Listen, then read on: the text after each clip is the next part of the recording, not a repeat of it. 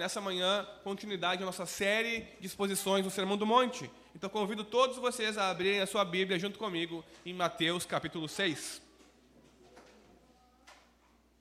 Nós tivemos recentemente uma pausa de três domingos para nos focarmos na Páscoa e naquilo que Jesus fez por nós ao oferecer-se em sacrifício na cruz, ao morrer, ao descer à sepultura e ao ressuscitar, ao ressurgir no terceiro dia, vitorioso sobre a morte, o pecado, o mundo e o diabo. Mas agora nós vamos nos voltar para o ensino de Jesus no Sermão do Monte.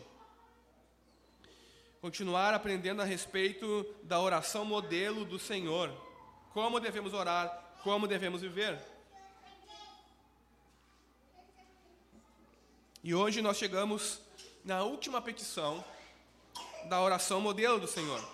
Na última mensagem, antes da nossa pausa para a série de Páscoa, na nossa última mensagem sobre o Sermão do Monte, nós vimos que nós precisamos de perdão. Perdão pelas nossas ofensas, perdão pelos nossos pecados contra Deus e contra o próximo. Mas que também o outro lado dessa moeda é que nós também precisamos perdoar uns aos outros. Porque se nós retemos nosso perdão, Deus retém o seu perdão para conosco. E o perdão aqui, nós vimos, não é o perdão para receber a justiça de Cristo. Não é pequei e preciso ser justificado novamente. Não, nós somos justificados por Cristo quando nos arrependemos dos nossos pecados. E Ele, impo, ele imputa a sua justiça sobre nós. A maravilhosa troca que Lutero fala, o nosso pecado pela justiça de Cristo. O perdão aqui é porque todas as vezes que nós pecamos, nós quebramos o nosso relacionamento com Deus, como nosso Pai celestial. Então nós precisamos do perdão dele para continuarmos tendo um relacionamento íntimo e profundo e próspero com ele. Então precisamos também perdoar os outros. Mas hoje, na última petição da oração modelo do Senhor, nós vamos aprender que Jesus nos ensina a orar, não só pelos nossos pecados passados, mas Ele nos ensina a orar para evitar os pecados futuros também, e para sermos livre, livres das artimanhas do diabo e do laço do nosso próprio coração.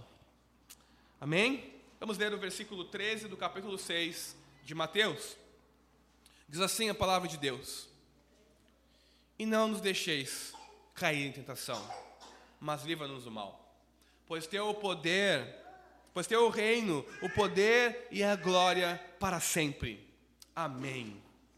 Pois teu é o reino, o poder e a glória para sempre. Amém. Amém, irmãos? Vamos orar? Vamos preparar nossas cabeças e pedimos a graça de Deus sobre nós agora. Jesus, eis-nos aqui.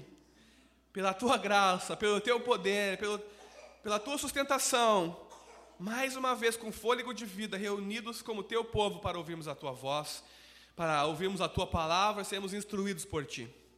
Então, dá-nos ouvidos para ouvir, Senhor, e um coração receptivo a ouvir e obedecer a tua palavra. Instrui-nos, ó Deus, como devemos viver, como devemos orar, como devemos andar nesse mundo, para a tua glória e para o nosso bem. Fala conosco, Espírito de Deus, faz aquilo que homem algum é capaz, que aos homens não temos poder algum, mas convence-nos, ó Senhor, da justiça, do pecado, do juízo. Convence-nos do Evangelho, para a glória do nome de Jesus e para o nosso bem.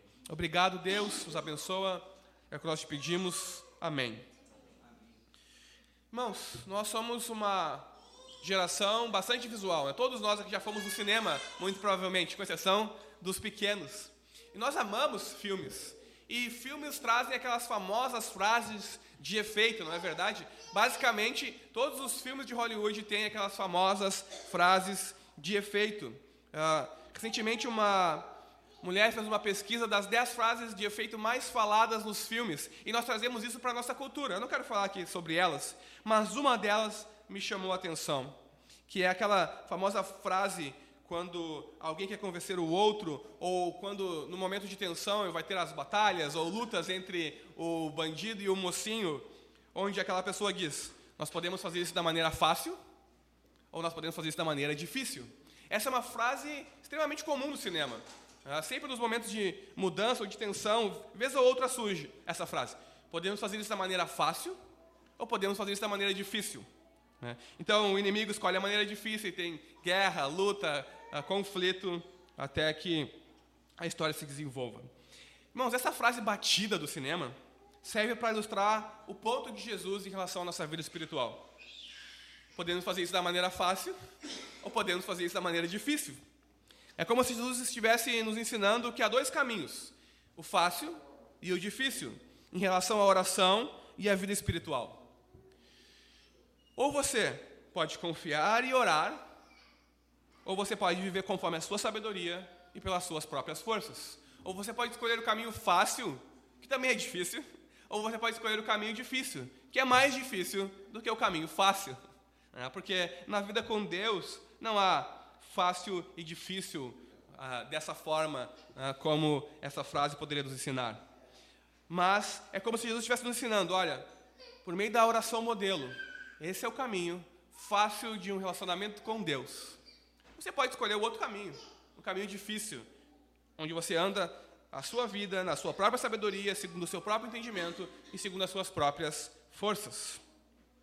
Vamos ver a respeito dessa última petição de Jesus. Nós vamos focar primeiro no livro-nos da tenta, uh, no, não nos deixe cair em tentação, depois no livra-nos do mal e por fim teu é o reino, o poder e a glória para sempre. Amém. Irmãos, Jesus in, inicia a sua última petição, como vocês bem devem se lembrar, a oração modelo, a oração do Pai Nosso, tem seis petições. A primeira petição, ou as três primeiras petições, são direcionadas a Deus. A primeira delas é: santificado seja o teu nome.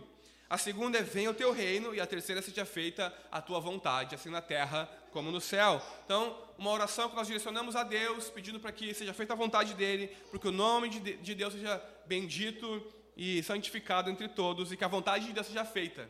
Que os homens obedeçam a Deus, assim como os anjos nos céus o obedecem. Depois nós vimos que Jesus nos ensina a pedir pelo alimento diário. O pão nosso de cada dia nos dá hoje. E também nos ensina a suplicarmos o perdão diário por causa das nossas muitas ofensas e muitos pecados. E perdoa-nos as nossas dívidas, assim como nós também perdoamos aos nossos devedores. E agora Jesus encerra nos ensinando a orar para não cairmos em tentação, para sermos livres do mal, porque dele é o reino de Deus, o poder e a glória para sempre. Amém. Então Jesus inicia essa sua última petição, na sua oração modelo, com não nos deixeis cair em tentação. Irmãos, essa petição não é sobre Deus não nos provar ou nos conduzir à tentação. Essa petição não é Senhor, me livra de ser tentado, Senhor, me livra de ser provado, me deixe aqui na minha zona de conforto, me deixe aqui com os meus bens aonde eu estou feliz, me deixe com a minha televisão, me deixe com o meu videogame, me deixe com o meu carro, me deixe com a minha família e deixe-me viver bem por todos os meus dias. Me faça prosperar e me faça feliz. Não é isso que essa oração nos ensina. Na verdade, essa oração nos ensina, ou na verdade ela é a respeito de Deus nos proteger e nos resgatar da tentação ou da provação. Todos sabemos, ou devemos saber, que Deus nos prova e que somos constantemente tentados pelo diabo. Abraão, sendo ordenado a sacrificar o seu filho Isaque. Vejam, Abraão recebeu uma promessa de que receberia um filho mesmo depois da sua velhice, aquele filho e daquele filho viria uma grande nação. E quando Deus finalmente cumpre a sua promessa, algumas décadas depois, já na velhice de Abraão, Deus te... aparece a Abraão e pede: Olha, me oferece o teu filho Isaque, o teu precioso, o teu único filho, para ver se você, que eu quero saber se você realmente me ama o suficiente. E o que Deus faz? O que Abraão faz? Ele obedece. Ele pega o menino, ele pega os materiais para o sacrifício e vai até o monte onde Deus designou. E quando Abraão levanta o martelo para o cutelo para sacrificar o seu filho, Deus diz: "Pare. Agora eu sei que você ama a Deus sobre todas as coisas." Então, todos nós somos provados por Deus se nós o amamos acima de todas as coisas, se nós somos fiéis, seremos fiéis a ele. Deus não aparecerá para nós e pedirá para sacrificarmos o nosso filho. Não, mas nós teremos que sacrificar muitas coisas na nossa vida diária e comum se nós realmente amamos a Deus e queremos ser fiéis a Deus. Um outro exemplo da aprovação de Deus é Israel peregrinando no deserto por aproximadamente 40 anos. Deus provou Israel no deserto por aproximadamente 40 anos. Ao contrário de Abraão, que passou na prova de fé e foi louvado por Deus e recebeu o livramento, o cordeiro estava lá para o sacrifício. O povo de Israel foi desobediente. O povo de Israel amou mais a si, ao mundo, as coisas do Egito, do que confiaram em Deus e amaram a Deus. Então todos pereceram, porque todos foram infiéis. Todos aqueles que não passaram na aprovação de Deus morreram no deserto e uma nova geração teve que surgir para então entrar na terra prometida. Ou o exemplo de Jesus sendo tentado pelo diabo no deserto. É o, o exemplo máximo de uma tentação, serve como modelo também para nós. Jesus foi pelo Espírito direcionado para o deserto, e lá, depois de jejuar 40 dias e 40 noites, o diabo, Satanás, o inimigo em pessoa, apareceu a ele e começou a tentá-lo, mas Jesus foi fiel à palavra de Deus e a Deus e venceu a tentação e o diabo. Isso tudo, irmãos, quer dizer que a petição de Jesus aqui dois capítulos, de, capítulos depois de ser tentado pelo diabo, não é para que nós não sejamos provados ou tentados. Não. Mas é para que Deus nos livre de pecar durante as tentações e as provações. Porque a tentação e a provação são como o alimento que precisamos e o ar que respiramos.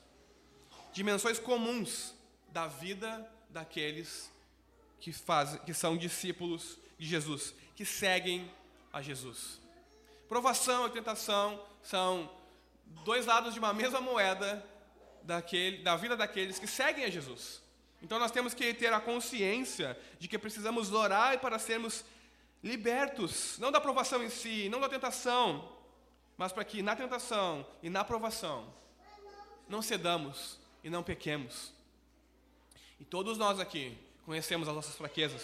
Eu poderia trazer vários exemplos mas todos nós aqui conhecemos as nossas fraquezas. Todos nós aqui sabemos aquilo que nós amamos mais. E se Deus não permitisse, e se Deus permitisse, nós amaríamos mais do que Deus.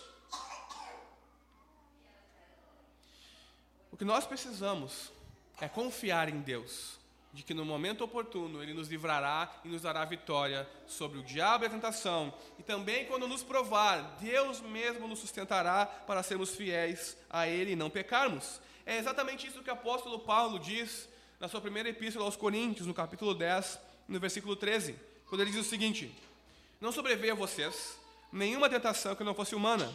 Isso corrobora, parênteses, isso corrobora o que Tiago está dizendo, que nós somos tentados, Tiago diz na sua epístola, nós somos tentados pela nossa cobiça. Nós vamos lá e olhamos o que nós não temos e nós queremos, nós somos tentados, então nós pecamos. E toda sorte de mal nós cometemos assim. Então não sobreveio a vocês nenhuma tentação que não fosse humana. Mas Deus é fiel. E não permitirá que vocês sejam tentados além do que podem suportar. Parênteses. Aqui toda aquela história de um cristianismo moderno que nós vivemos, ah, mas eu sou fraco. Ah, mas eu não consegui, não podia suportar. Deus é injusto. Não funciona. É história da carochinha, não funciona com Deus e com o verdadeiro Evangelho. Deus não permitirá que vocês sejam tentados além do que podem suportar. Pelo contrário, juntamente com a tentação, proverá livramento para que vocês a possam suportar. Então nós temos um modelo de oração. Não nos deixe cair em tentação. E nós temos uma promessa. Se nós orarmos e buscarmos ser fiéis, fiéis a Deus durante as tentações e provações, Deus não permitirá que nós tropecemos, que nós caiamos e que nós pequemos contra Ele. A questão é: nós temos que orar, nós temos que confiar, nós temos que estar em Deus, porque Deus nos dará livramento para que nós possamos suportar a provação. Agora, é, o apóstolo Paulo que estava falando isso, não é verdade? O maior missionário de todos os tempos, talvez o maior dos apóstolos, o apóstolo dos gentios, fundador da igreja de Deus. Mas eu e você somos fracos. Eu e você temos uma fé titubeante. Nós não seguimos nem o conselho de Tiago de não duvidar ou pedir sabedoria. Nós somos sábios pela manhã e tolos pela tarde. Eu e você temos uma fé fraca e muito pequena, não é verdade? Se não fosse assim, nós podemos dizer: Jesus não diria para os discípulos que eles eram homens de pouca fé. Pedro não teria afundado ao andar sobre as águas porque ele teve medo.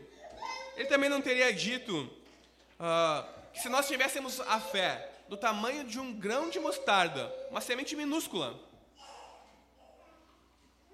nós poderíamos ordenar aos montes e eles se moveriam. moveriam. Imagina só, uma fé do tamanho de um grão de mostarda. Monte, sai daqui e vai para lá. E o monte simplesmente obedeceria. Veja, nós somos fracos, é verdade. Nós temos pouca fé, nós somos pequenos, nos falta entendimento. E o diabo sabe disso.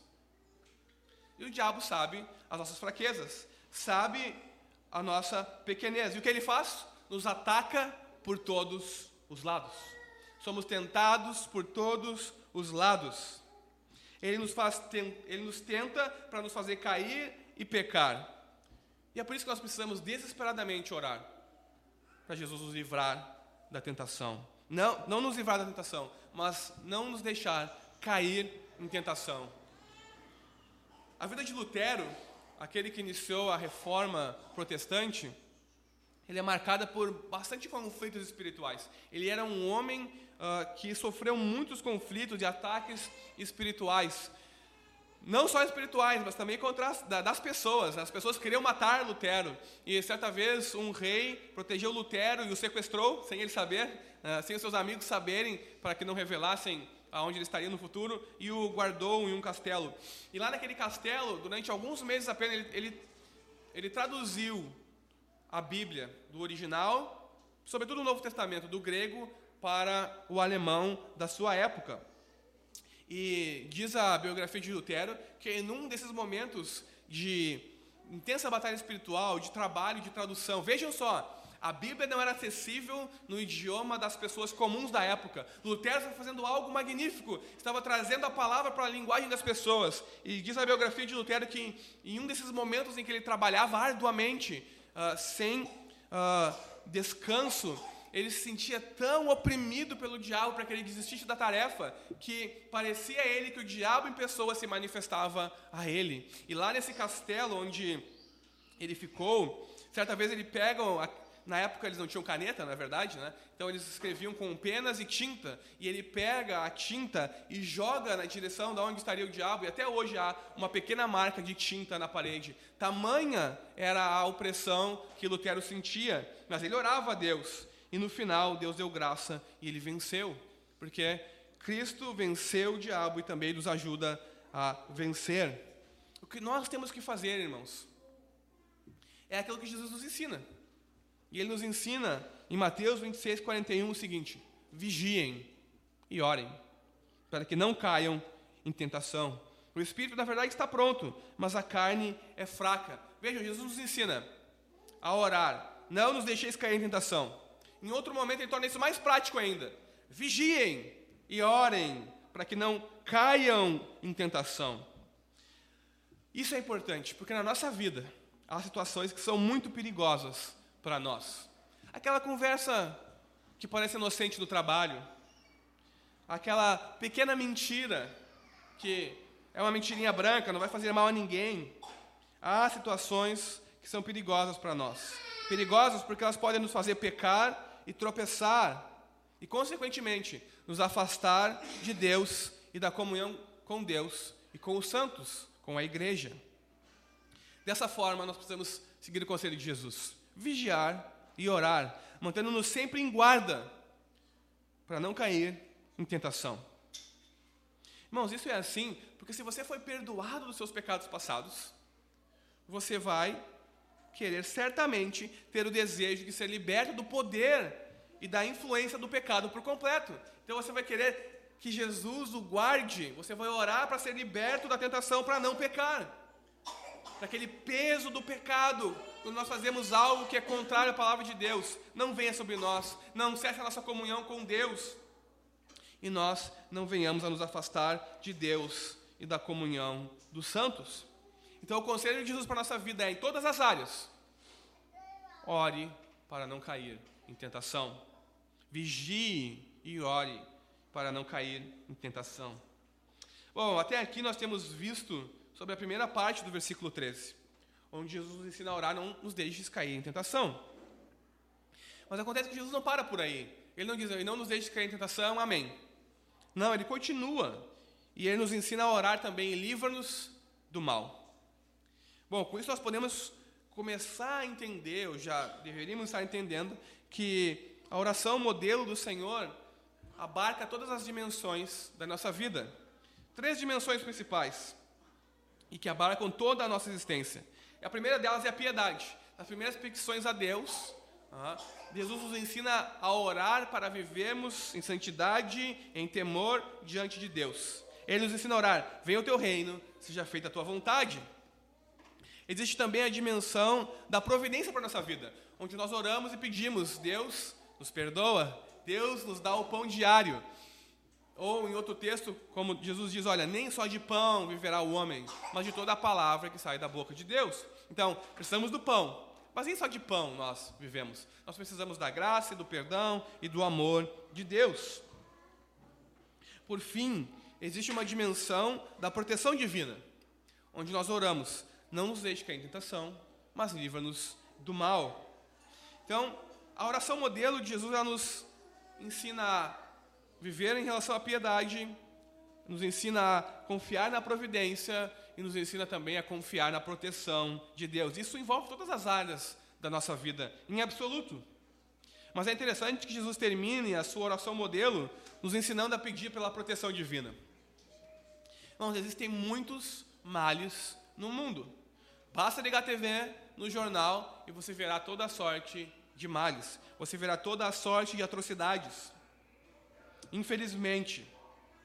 Mas nós constantemente nos esquecemos de que, como seres humanos, pecadores, em necessidade de redenção, o nosso maior perigo não é ser assaltado na esquina. O nosso maior perigo não é perder os nossos bens se sofremos o mal do desemprego. O nosso maior perigo não é uma doença e que vai tirar-nos a vida. O nosso maior perigo é cairmos nas mãos de um Deus santo e justo. Existe mal no mundo, isso é um fato. Mas a questão primordial não é se seremos afetados pelo mal e pelo sofrimento, resultado do mal. Ah, o mal, eu gosto de dizer, é como aquele visitante, o mal e o sofrimento é como aquele visitante indesejado que você está se preparando para dormir e ele bate na sua casa. E você abre a porta, mas você não tem como dizer, venha amanhã. Não, volte outro dia. Ele já começa a entrar e você tem que arrumar a casa. Você tem que recebê-lo. O mal é como aquele e o mal e o sofrimento são como esse visitante indesejado que um dia vai bater na nossa porta. Assim, a grande questão que nós temos com que nos preocupar é a seguinte: como vamos viver e como vamos morrer? Vamos viver com Cristo e morrermos com Cristo? Ou vamos viver sem Cristo e morrermos sem Cristo? Essa é a grande questão. Então a oração de Jesus, livra-nos do mal aqui, tem um sentido muito variado e amplo. Pode ser, por exemplo, livra-nos do mal do pecado. O pecado é um mal. É um mal que assola a nossa existência. É um mal que destrói os relacionamentos. É um mal que traz maldição e um estado decaído até para a natureza. Ou como diz Hebreus 3,13: livra-nos do engano do pecado. O pecado é um mal e é um engano, nos faz ver as coisas de forma distorcida, errada. Aquilo que é ruim e mal nós tomamos como bom, e aquilo que é bom, santo e justo, a vida com Deus, nós tomamos como algo totalmente ruim e mal. O mal pode ser o próprio diabo, o maligno. Então nós temos que orar, não nos deixes cair nas artimanhas do diabo. Livra-nos do mal, livra-nos das artimanhas do diabo. Irmãos, o diabo é mais sagaz do que nós. O diabo é mais inteligente do que nós. Nós podemos nos achar sábios, astutos e sabemos como viver a nossa vida, mas o diabo é mais astuto do que nós. Então nós temos que orar, livra-nos do diabo. Nós nos esquecemos, nós achamos que somos fortes, não é verdade? Nós gostamos de pensar isso a respeito de nós mesmos, independentes, autossuficientes, homens e mulheres com uma profissão, com um salário, com uma educação elevada, e glória a Deus por isso. Mas o diabo é mais inteligente do que nós. O diabo não dorme e não descansa em serviço. Ele é mais forte do que nós. Mas Deus é ainda mais forte, Ele tem todo o poder. E nós temos que orar para aquele que tem todo o poder nos livrar do nosso inimigo, que é mais poderoso, mais astuto do que nós. Nós também podemos orar, livra-nos do mal, sendo o mal toda a cegueira do nosso coração. Ou seja, livra-nos da maldade que há no meu coração. Livra-nos da maldade que há em nosso coração. Nós temos que orar, Senhor, livra-me do meu coração. Que eu não seja enganado pela fábrica de ídolos que é o meu coração. Vejam, há mal lá fora, mas há mal aqui dentro também. Se nós permitirmos, nós vamos ser enganados, nós vamos ser ludibriados pelo mal que há no nosso coração. E cairemos na rede que nós mesmos construímos. E esse será o nosso fim. A nossa oração, livra-nos do mal, pode ser também livra-nos do engano do mundo. Pode ser orar que não sejamos enredados pelo mundo amando estar no mundo e sermos amigos do mundo e nos tornando o quê? Inimigos de Deus.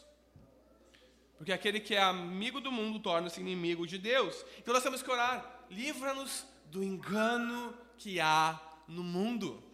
Livra-nos da cobiça dos olhos, livra-nos da soberba da vida. Livra-nos, ó Deus, do mal que há no mundo. Uma oração que nós podemos fazer por aqueles que nós amamos e muitos de nós não paramos para pensar nisso.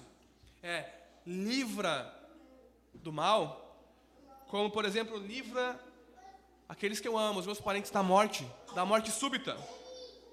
Livra-os de morrer sem estar em Cristo. Livra-os de morrer sem estar preparados para o juízo. Essa é uma oração que nós podemos fazer por nós também, mas por aqueles que nós amamos. Livra-nos de morrer, Deus. E nós estamos no mundo, isso pode acontecer. Nós podemos ligar o carro, sair daqui, sofrer um acidente e morrermos. A questão é: vivemos com Cristo durante a nossa vida e por causa dele estamos preparados para o juízo? Ou nós tememos a morte porque não confiamos em Deus e na força do poder que há em Deus? Por aqueles que nós amamos e que não estão em Cristo, nós devemos orar: livra o Senhor, livra-o da morte súbita porque na condição que ele está é o juízo e a condenação eterna. Que os nossos, aqueles que amamos, não morram sem Cristo. O Catecismo Maior de Westminster diz o seguinte, na pergunta 195, a penúltima pergunta do Catecismo. São 196 questões. E o título dessa penúltima pergunta é a seguinte: O que pedimos na sexta petição? No Não nos deixe cair em tentação, livra-nos do mal. O texto diz o seguinte: Na sexta petição, reconhecendo que o muito sábio, justo e gracioso Deus, por diversos fins, santos e justos, pode dispor as coisas de maneira que sejamos assaltados, frustrados e feitos por algum tempo cativos pelas tentações. Que Satanás, o mundo e a carne estão prontos e são poderosos para nos desviar e enlaçar. Que nós, depois do perdão de nossos pecados, devido à nossa corrupção, fraqueza e falta de vigilância, estamos não somente sujeitos a ser tentados e dispostos a nos expor às tentações, mas também de nós mesmos, incapazes e indispostos para lhes resistir, sair ou tirar proveito delas. E que somos dignos de ser deixados sob o seu poder, das tentações e do pecado. Pedimos que Deus de tal forma reja o mundo e tudo que nele há, subjugue a carne, restringe a Satanás, disponha tudo, conceda e abençoe todos os meios de graça e nos desperte a vigilância no seu uso. Que nós e todo o seu povo sejamos guardados pela sua providência, de sermos tentados ao pecado. Ou que, quando tentados, sejamos poderosamente sustentados pelo Espírito e habilitados a ficar firmes na hora da tentação. Ou quando fracassados, sejamos levantados novamente, recuperados da queda, e que façamos dela uso e proveito santos, que a nossa santificação e salvação sejam aperfeiçoadas. Satanás, calcado aos nossos pés, e nós inteiramente libertados do pecado, da tentação e de todo o mal, para sempre. Vejam, isto é orar não nos deixe cair em tentação e livra-nos do mal. É confiar em Deus, que é soberano e que faz todas as coisas para o nosso bem, para o bem daqueles que amam a Deus e são chamados segundo o seu propósito.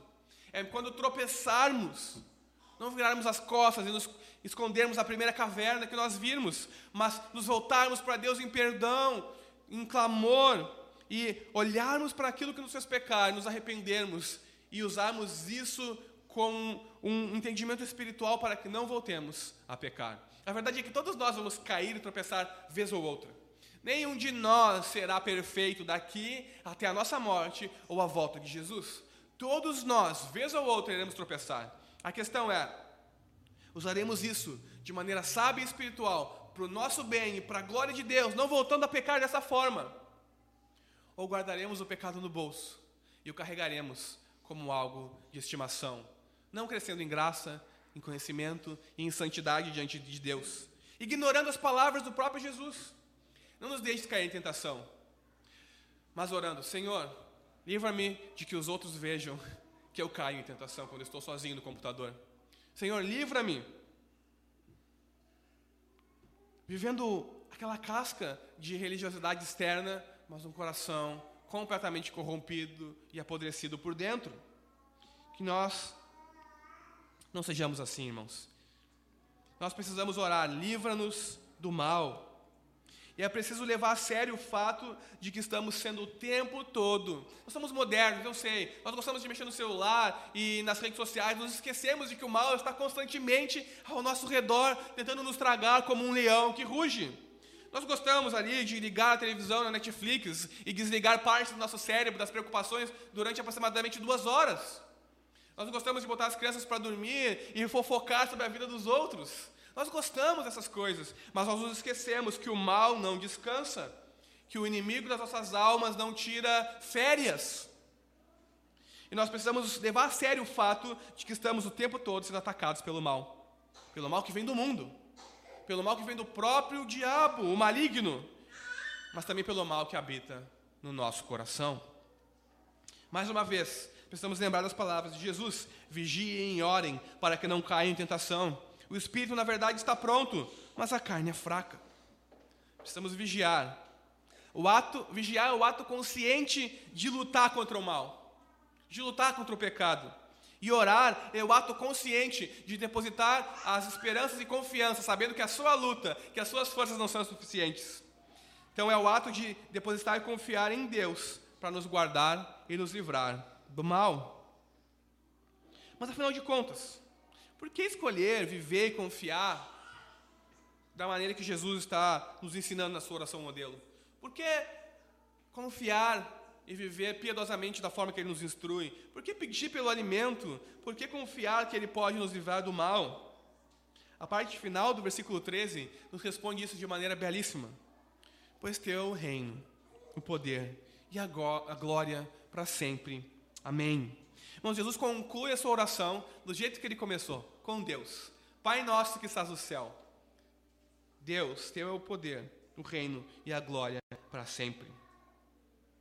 E com isso Jesus nos ensina três verdades gloriosas a respeito de Deus. Em primeiro lugar, a Deus pertence o reino.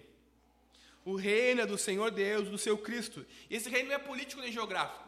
Não vai ser manifestado no Brasil, nos Estados Unidos ou em outro lugar. O reino de Deus não é político ou geográfico, é o domínio de Deus sobre seus súditos, é o governo universal de Cristo no coração das pessoas. E quando ele voltar, será o governo universal e físico, não só no coração das pessoas, mas visível em todo o mundo. Em segundo lugar, Jesus nos ensina que a Deus pertence o poder. Deus tem todo o poder nos céus e na terra. O seu poder é ilimitado, ele pode tudo quanto quer, nada lhe é impossível. Deus tem todo o poder e pode nos livrar da tentação e do mal. Em terceiro lugar, a Deus pertence a glória para sempre. Deus não dá a sua glória a ninguém, nem a divide com ninguém. Ele tem a glória em si mesmo. E toda a criação proclama a glória de Deus. A sua glória está em seu Filho Jesus e também na igreja. Nós aprendemos essas verdades. E isso significa que eu e você podemos orar com confiança para sermos livres de pecado durante as tentações e provações. E que também podemos orar cheios de esperança e certeza de que Deus nos livrará do mal, porque dele é o reino. Porque ele tem todo o poder necessário para nos livrar e nos dar o escape necessário, e a ele pertence a glória para sempre. Amém. Com essa petição, nós temos um poderoso lembrete de que assim como nós devemos conscientemente depender de Deus por nosso sustento físico, o pão nosso de cada dia nos dá hoje,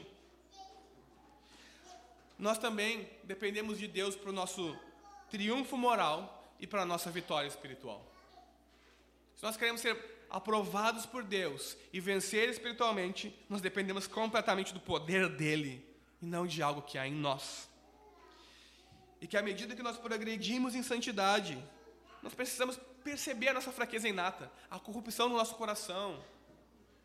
Se não fosse Deus, a sua graça, o seu sustento, o seu poder, o que nós faríamos, e só o que nós faríamos é pecar, nós correríamos para longe dele e nos esconderíamos às trevas mais profundas. E essa petição também nos faz nos alegrarmos de saber que Qualquer virtude que brota de nós é por causa do fruto do Espírito na nossa vida. Irmãos, nós precisamos reconhecer as sutilezas enganadoras do pecado. Nós precisamos reconhecer que o mal se apresenta de diversas formas. E então clamar com fervor e fé ao nosso Pai Celestial. Não nos deixeis cair em tentação, mas livra-nos do mal. Amém. Amém, irmãos? Vamos orar?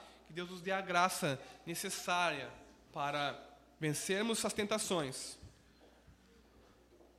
E que Deus nos livre do mal, para a glória dele e para o nosso bem.